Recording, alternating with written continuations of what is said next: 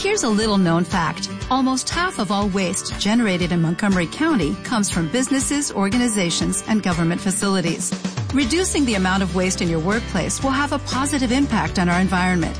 It can also save you money on your disposal costs. Reducing waste and recycling at your business is easy to do and is the law in Montgomery County. Make it your business to recycle right. Learn more at montgomerycountymd.gov slash recycle right or call 311. Hoy, en la guía sexual del siglo XXI, vaginas de diseño, la cirugía estética genital de las mujeres. Veremos trucos muy útiles para mejorar la masturbación mutua. Y cómo puede una mujer convertirse en hombre y un pene en una vagina.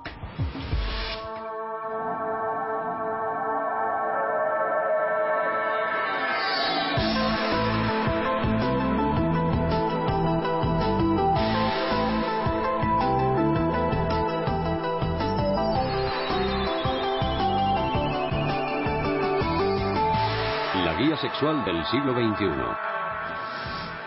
Bienvenidos a la guía sexual del siglo XXI. Soy la doctora Catherine Hood y en esta serie de programas hemos ido explorando todos los aspectos del sexo para ofreceros nuevos trucos, consejos y técnicas para mejorar vuestra vida sexual.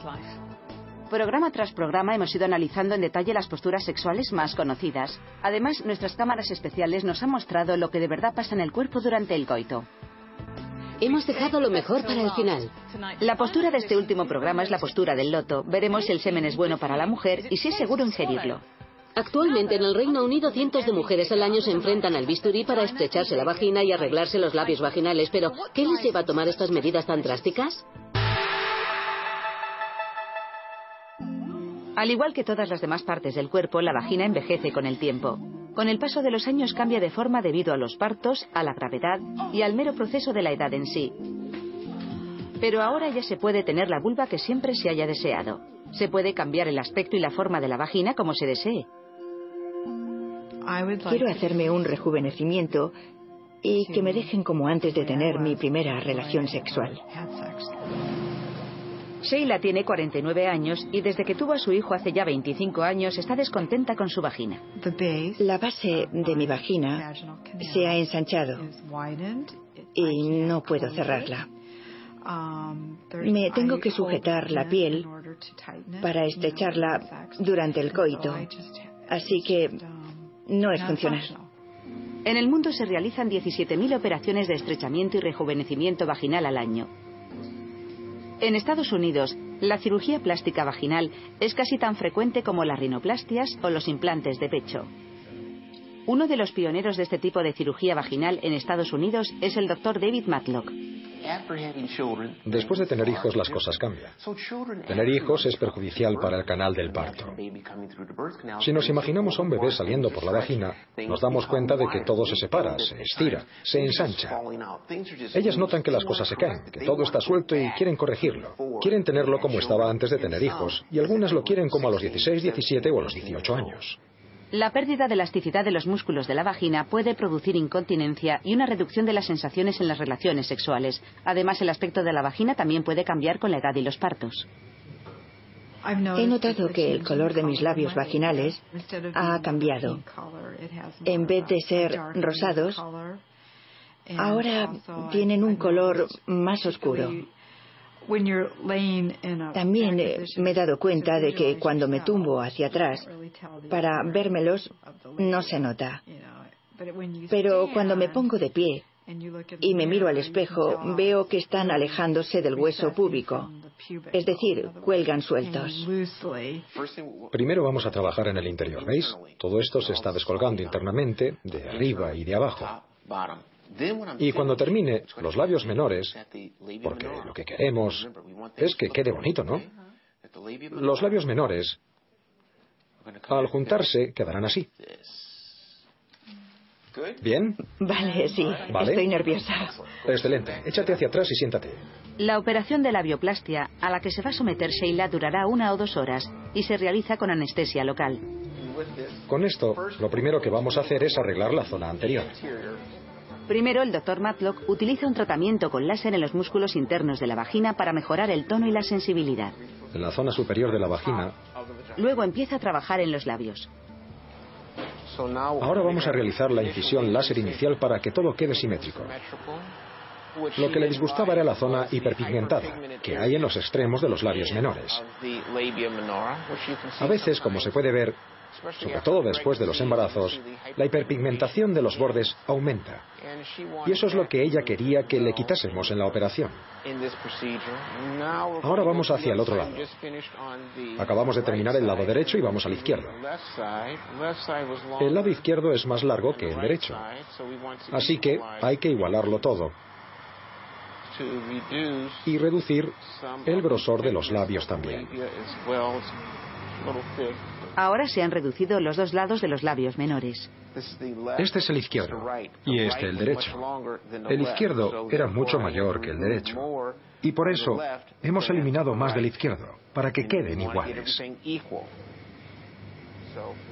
Finalmente, el doctor Matlock llega al clítoris de Sheila. Aquí está la cabeza del clítoris y aquí el cuerpo del clítoris. Se puede coger entre los dedos porque es como una cuerda. Aquí tenemos el sobrante, que es lo que no les gusta a las pacientes. Ellas quieren que esta piel quede alrededor del clítoris y lo rodee. Eso es lo que quieren. No quieren el sobrante. Ahora ya está todo equilibrado. Yo creo que quedará muy contenta, estética y sexualmente. Otra vagina de diseño de Beverly Hills. En el Reino Unido no hay muchos cirujanos especializados en rejuvenecimientos vaginales, así que el Dr. Matlock tiene un gran número de clientas británicas que van hasta Los Ángeles para someterse a esta operación. Pero antes de reservar el vuelo, cualquier mujer debería pensarse bien por qué quiere someterse a esta operación y si realmente resolverá así sus problemas. Ninguna mujer nace perfectamente simétrica y es normal que un labio vaginal sea mayor que el otro. Además, después de los embarazos, a muchas mujeres se les da de sí la vagina y esto puede llegar a ser un problema si la vejiga empieza a tener pérdidas. Si os ocurre esto, deberéis consultar a un médico. A continuación...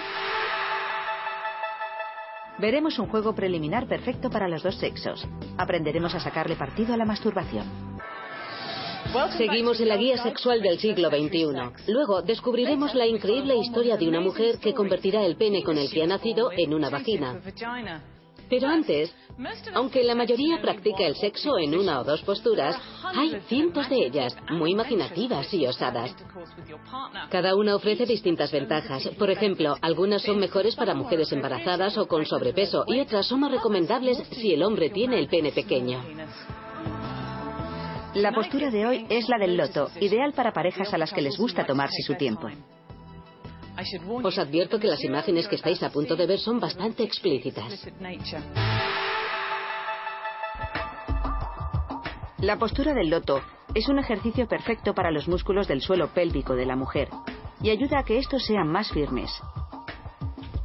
La variante sexual de esta postura de yoga data del año 1172 después de Cristo ya que se cita en el texto erótico hindú denominado Ananga Ranga. Este antiguo manual sexual se escribió con la intención de prevenir la monotonía sexual en el matrimonio y tiene una gran influencia del Kama Sutra.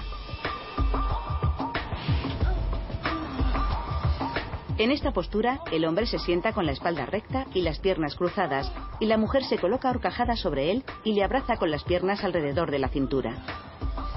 En esta postura, la penetración solo será posible si el hombre y la mujer están excitados y él consigue una erección completa. Utilizar las manos para excitar y estimular las zonas genitales de la pareja o la masturbación es una de las formas más efectivas de conseguir dicha excitación. El hombre deberá estimular el clítoris de la mujer con el dedo. Y la mujer cogerá el pene con la mano y lo estimulará con un movimiento rítmico de arriba a abajo, ayudada por el movimiento del prepucio. La capa interna del prepucio tiene la superficie siempre húmeda, y esto facilita tanto la masturbación como la penetración. Como resultado de la masturbación mutua, ahora los dos están completamente excitados y listos para la penetración. Como hemos dicho, para realizar la postura del loto, el hombre tiene que sentarse con las piernas cruzadas y la mujer debe colocarse ahorcajada sobre él con las piernas alrededor de la cintura de él para conseguir así mayor equilibrio y estrechar la vagina. Cuando ella note que se ha introducido la totalidad del pene, puede utilizar sus caderas y los músculos pélvicos internos para estimular al hombre. Esta postura permite una penetración relativamente profunda y es perfecta para estimular todas las zonas más erógenas de la mujer, los labios, los genitales y los pechos. Durante la excitación, los labios vaginales se hinchan debido al flujo sanguíneo. Esto hace que crezcan y sean más prominentes, y dicha hinchazón también hace que los labios se abran ligeramente para que el pene se introduzca con más facilidad.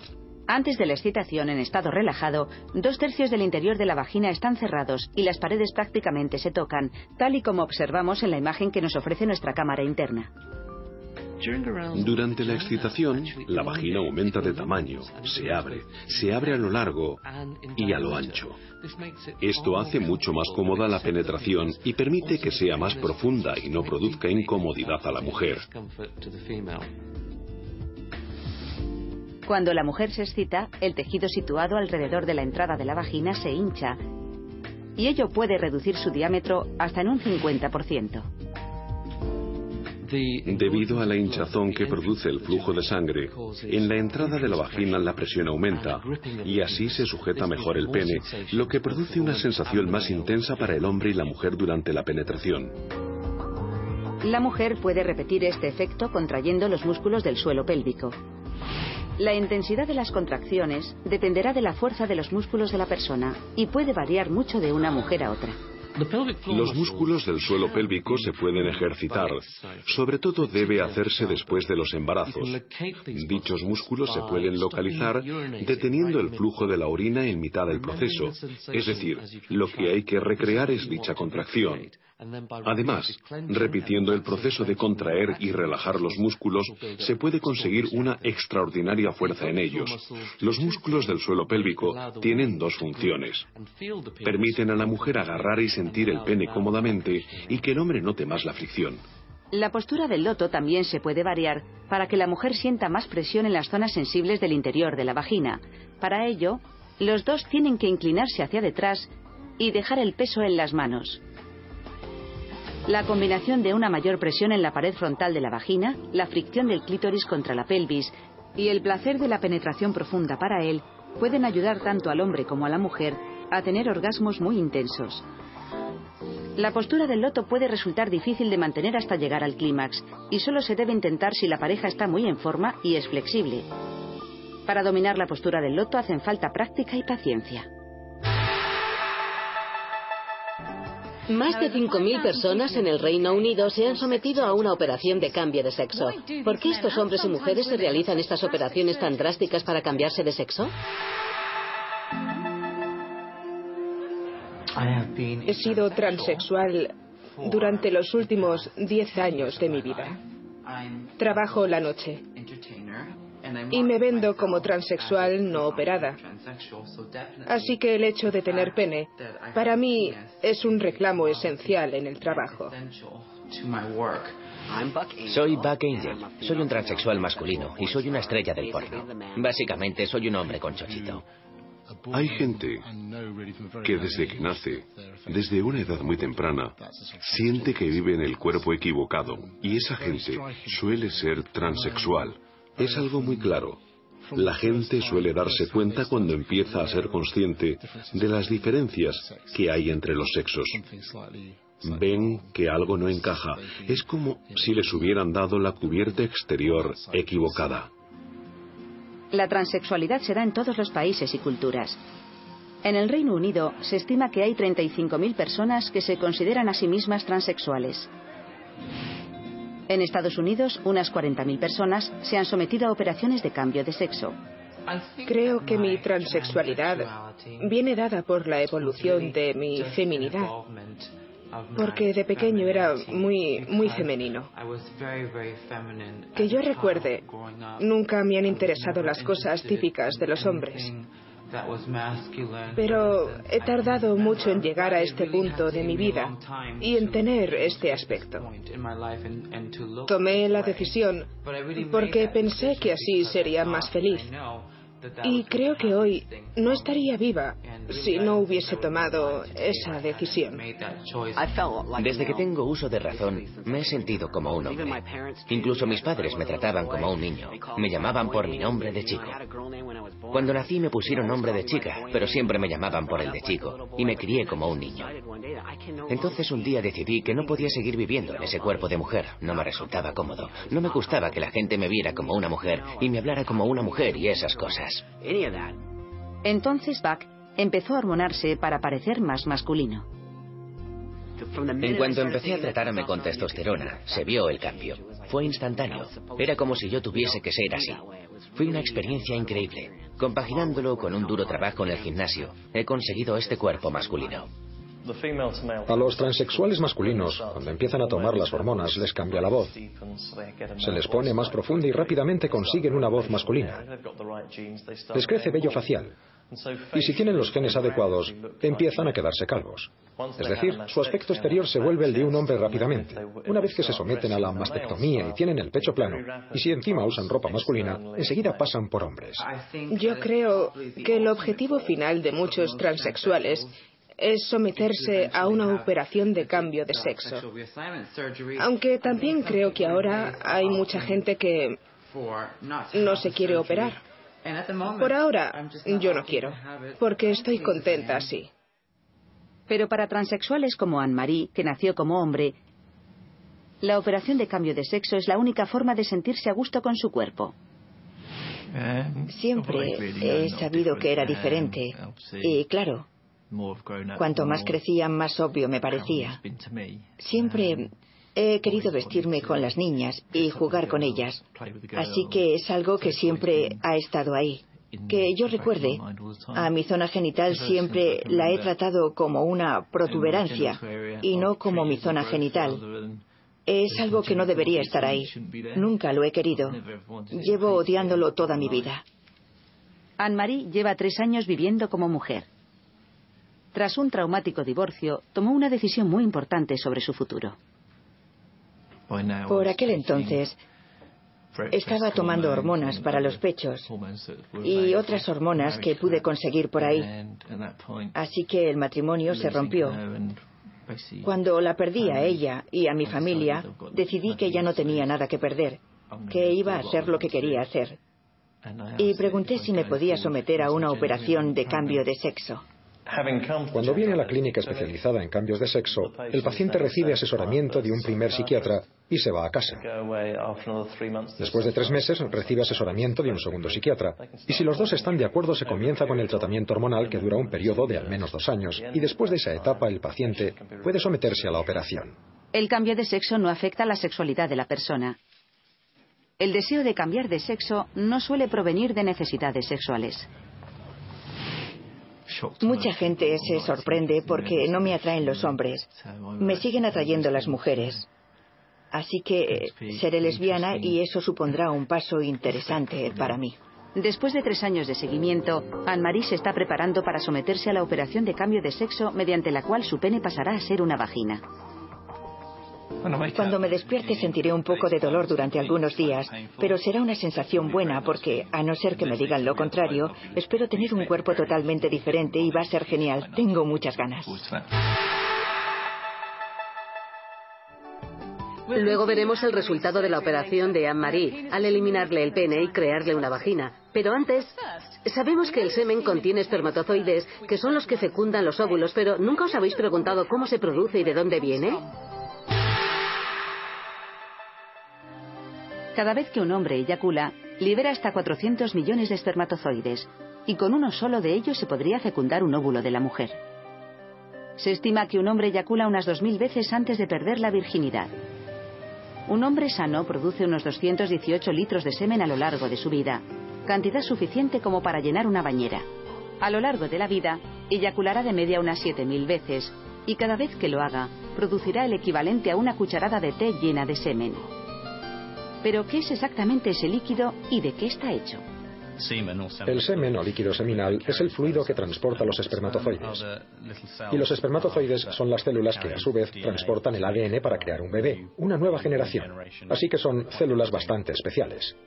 suele haber entre 20 y 100 millones de espermatozoides en cada mililitro de eyaculación. Los espermatozoides se producen en los testículos. Al día se fabrican millones de ellos, unos 500 millones en el hombre.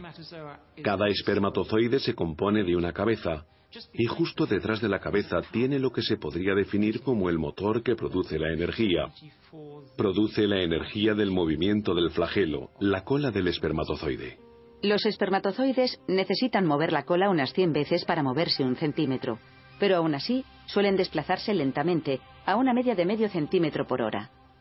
Una vez que los testículos producen los espermatozoides, estos están listos para realizar un viaje épico. Primero pasan por el conducto deferente, donde recogen una sustancia, un azúcar denominado fructosa. La fructosa es un tipo de azúcar, un azúcar natural y es la fuente de energía de los espermatozoides, que como es obvio van a tener que desplazarse mucho. Podríamos decir que tendrán que correr una maratón a su escala. De una zona situada por encima del conducto deferente, se añade otro líquido que proviene de la glándula prostática y contiene una secreción que ayudará a los espermatozoides a sobrevivir en la acidez de la vagina femenina. La eyaculación tiene ahora un volumen mayor y los espermatozoides solo suponen un 5% de la totalidad. En este momento, el fluido es denso y pegajoso, y eso aumenta las posibilidades de que el esperma permanezca en el interior de la vagina. La velocidad media del semen al ser eyaculado por el hombre es de unos 45 kilómetros por hora. El semen se libera a esta velocidad para que llegue hasta el fondo del conducto vaginal.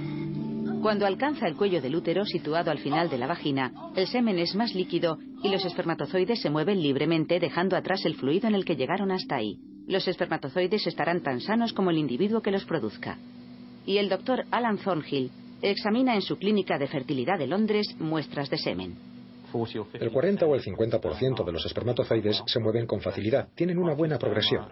Solo hay unos pocos que están completamente inmóviles, no se mueven nada, así que podrían estar muertos. Y luego hay otros que se mueven haciendo círculos, así que nunca encontrarían el óvulo. Un espermatozoide normal debería tener este aspecto, aunque algunos espermatozoides poseen anomalías. Tienen dos cabezas, dos colas, la cabeza de un tamaño mayor o menor al de la media, e incluso pueden no tener cola. Es normal que los hombres tengan algún espermatozoide anómalo, pero si en un hombre el porcentaje es muy alto, es muy probable que tenga dificultades para ser padre. El doctor Thornhill también sabe si el semen está sano por su color. Cuando tiene un color blanco como la leche, lo normal es que tenga muchos espermatozoides. Es una buena señal. Si es amarillento, eso indica que hay una infección. Si es rosa, rojo o marrón, suele significar que hay restos de sangre. Como es obvio, si es marrón sabríamos que la sangre es más antigua y si es rosa o rojo significaría que la sangre es fresca. Que haya sangre en el semen puede ser reflejo de una infección.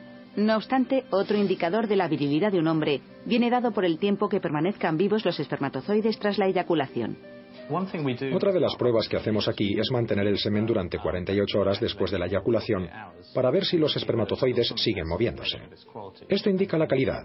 Además lo conservamos a temperatura ambiente. Sabemos que pueden permanecer vivos durante 7 días desde el momento de la eyaculación, es decir, pueden sobrevivir durante 7 días en el sistema reproductivo de la mujer. Así que en caso de querer tener un bebé, ¿qué puede hacer el hombre para asegurarse de que su esperma está en las mejores condiciones? Lo primero sería pasar entre 3 y 5 días de abstinencia, es decir, no debería tener actividad sexual de ningún tipo para así fabricar el mejor esperma y que tenga buen movimiento. Lo segundo es haber estado sano durante los tres últimos meses anteriores a la eyaculación. Sé que suena raro, pero es lo que tarda una célula espermática original en pasar a ser un espermatozoide maduro. Así que todo lo que haga durante esos tres meses puede afectar de forma negativa, como beber, fumar, etc. Uno de los hechos más sorprendentes del esperma es que su producción no tiene límite de edad. Lo interesante de los hombres es que nosotros podemos reproducirnos siempre porque producimos espermatozoides. Las hormonas que controlan ese proceso, la testosterona y demás, se liberan durante toda la vida, a pesar de que la producción de testosterona disminuye. La sexualidad cambia. Lo que nos excita cambia. Pero la mayoría podemos seguir excitándonos hasta los 70.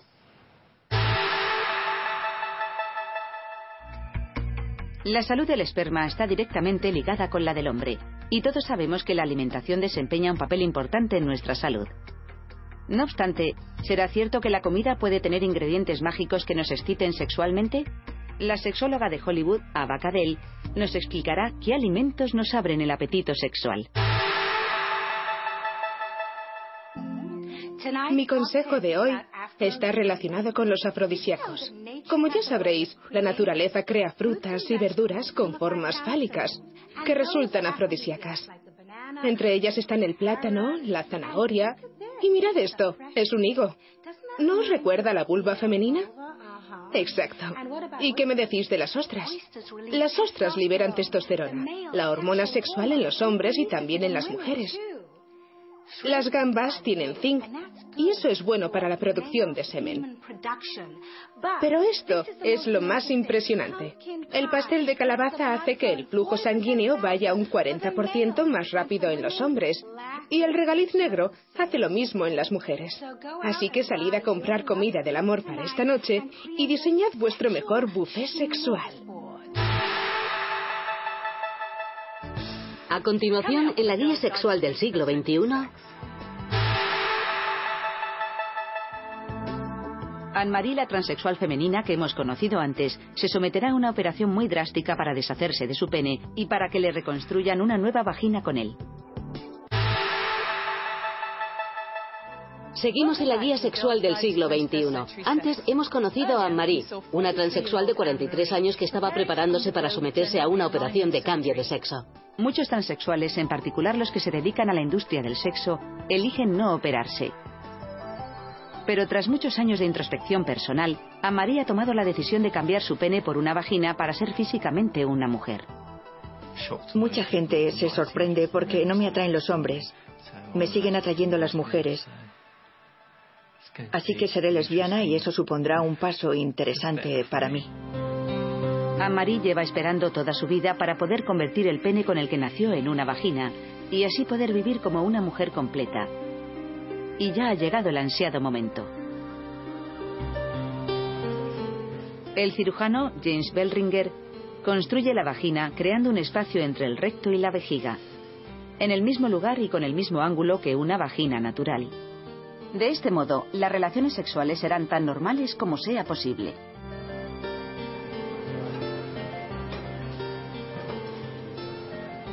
Luego extirpa los testículos y conserva el escroto. A partir de esta fase ya no hay marcha atrás. En principio podría parar ahora y suturar la incisión y se curaría sin problema. Pero una vez que se empieza con esta fase de la operación, el resultado ya es permanente. Entonces se crea un forro vaginal con la piel del pene.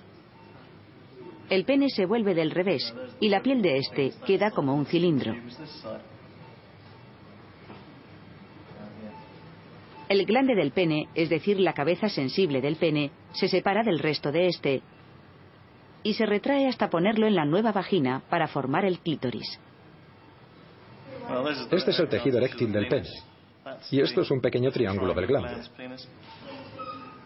Como veis, sangra por la punta, así que el clítoris será viable y funcional. El resto del pene se extirpa y se desecha.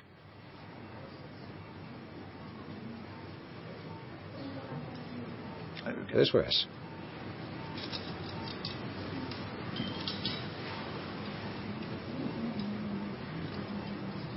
La piel del pene se une por la punta para formar un tubo cerrado y se introduce en la nueva vagina. Con esta operación se consigue la nueva vagina de la paciente para que pueda mantener relaciones sexuales con penetración unos dos meses después de la cirugía. Eso es. Esto va ahí dentro. Así tenemos la vagina lista. Entonces se realiza una incisión para extraer la uretra por encima del pene y crear así un nuevo tracto urinario.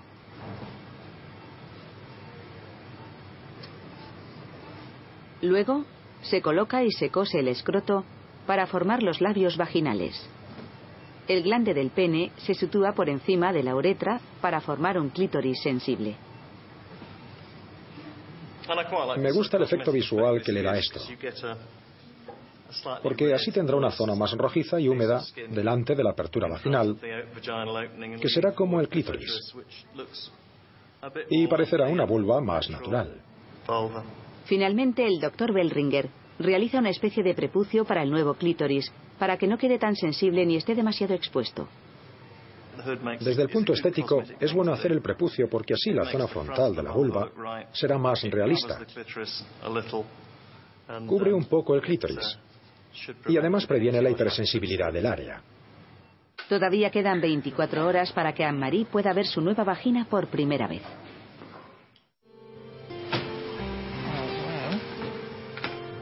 Para mí, la diferencia principal es que esa protuberancia se ha ido y estoy mucho más cómoda, más feliz. Gracias por lo que ha hecho, doctor. Está fenomenal. Gracias. Por mi experiencia puedo decir que la mayoría de la gente queda contenta. La mayoría queda encantada. No tienen por qué ser sexualmente activas con su nuevo cuerpo, pero se sienten mucho más completas y más normales. La operación no es el final del cambio de sexo. Anne-Marie necesitará mantener su nueva cavidad vaginal. La dilatación es una experiencia nueva. Y estoy segura de que cuando deje de estar tan sensible por la operación, será una experiencia cada vez más llevadera y mejor. Cuando se hace una vagina artificial, hay que mantener abierta la cavidad, así que lo que hacemos es enseñar a las pacientes a dilatarla. Animamos a nuestras pacientes a que utilicen un dilatador, que se lo introduzcan en la vagina tres o cuatro veces al día y lo hagan regularmente. De hecho, tendrán que seguir haciéndolo toda la vida, aunque no con tanta frecuencia. Es importante recordarles que lo hagan porque si no la zona se curará y se cerrará. Este es mi nuevo cuerpo. Como es obvio, me han quitado los antiguos genitales. Lo que se ve aquí son los labios mayores y menores. Obviamente, por aquí está la entrada de la nueva vagina y llega hasta bastante dentro. Esta puntita de aquí creo que es la parte más sensible de la vagina. El conducto urinario está por ahí dentro, en algún sitio, igual que en cualquier otra mujer. Está todo un poco hinchado, solo necesita estar en reposo una temporada. A pesar de que se trata de un proceso largo y es bastante complicado, merece la pena y la mayoría de la gente queda contenta con el resultado porque son mucho más felices, viven más contentas y llevan una vida más plena. Es muy, muy bonito levantarte de la cama por la mañana y ponerte las bragas sin que haya nada ahí. Es muy diferente, es genial. Para mí es todo un placer tener por fin el cuerpo que llevaba tantos años esperando. Por fin tengo el cuerpo que creo que debo tener.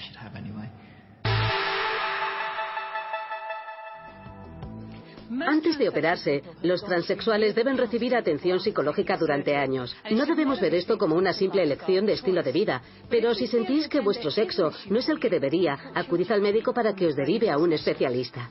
Nuestra misión en la guía sexual del siglo XXI ha sido que disfrutéis y experimentéis más con el sexo. Os hemos dado todos los consejos que podéis necesitar, pero si os habéis perdido alguno, ahora tenéis otra oportunidad de ver los mejores momentos de este increíble viaje que hemos realizado por la sexualidad humana. Durante estos ocho episodios, os hemos mostrado una gran variedad de actividades sexuales. Habéis visto las posturas sexuales más conocidas con todo detalle, y os hemos ofrecido ideas para aumentar la intensidad y mejorar las experiencias sexuales. Os hemos enseñado de primera mano conductas sexuales alternativas como el lesbianismo, el sexo tántrico y el sexo en grupo. También hemos compartido con vosotros los trucos de nuestras expertas para mejorar la masturbación, tanto para el hombre como para la mujer, para tener orgasmos mejores y más prolongados. Cómo encontrar el clítoris o el punto G. E incluso cómo disfrutar del sexo anal seguro. Además, hemos ofrecido consejos para personas con sobrepeso, discapacitadas o con problemas de disfunción eréctil. Así que, la próxima vez que os apetezca practicar sexo, sea del tipo que sea, recordad todo lo que habéis visto y aprendido en la guía sexual del siglo XXI.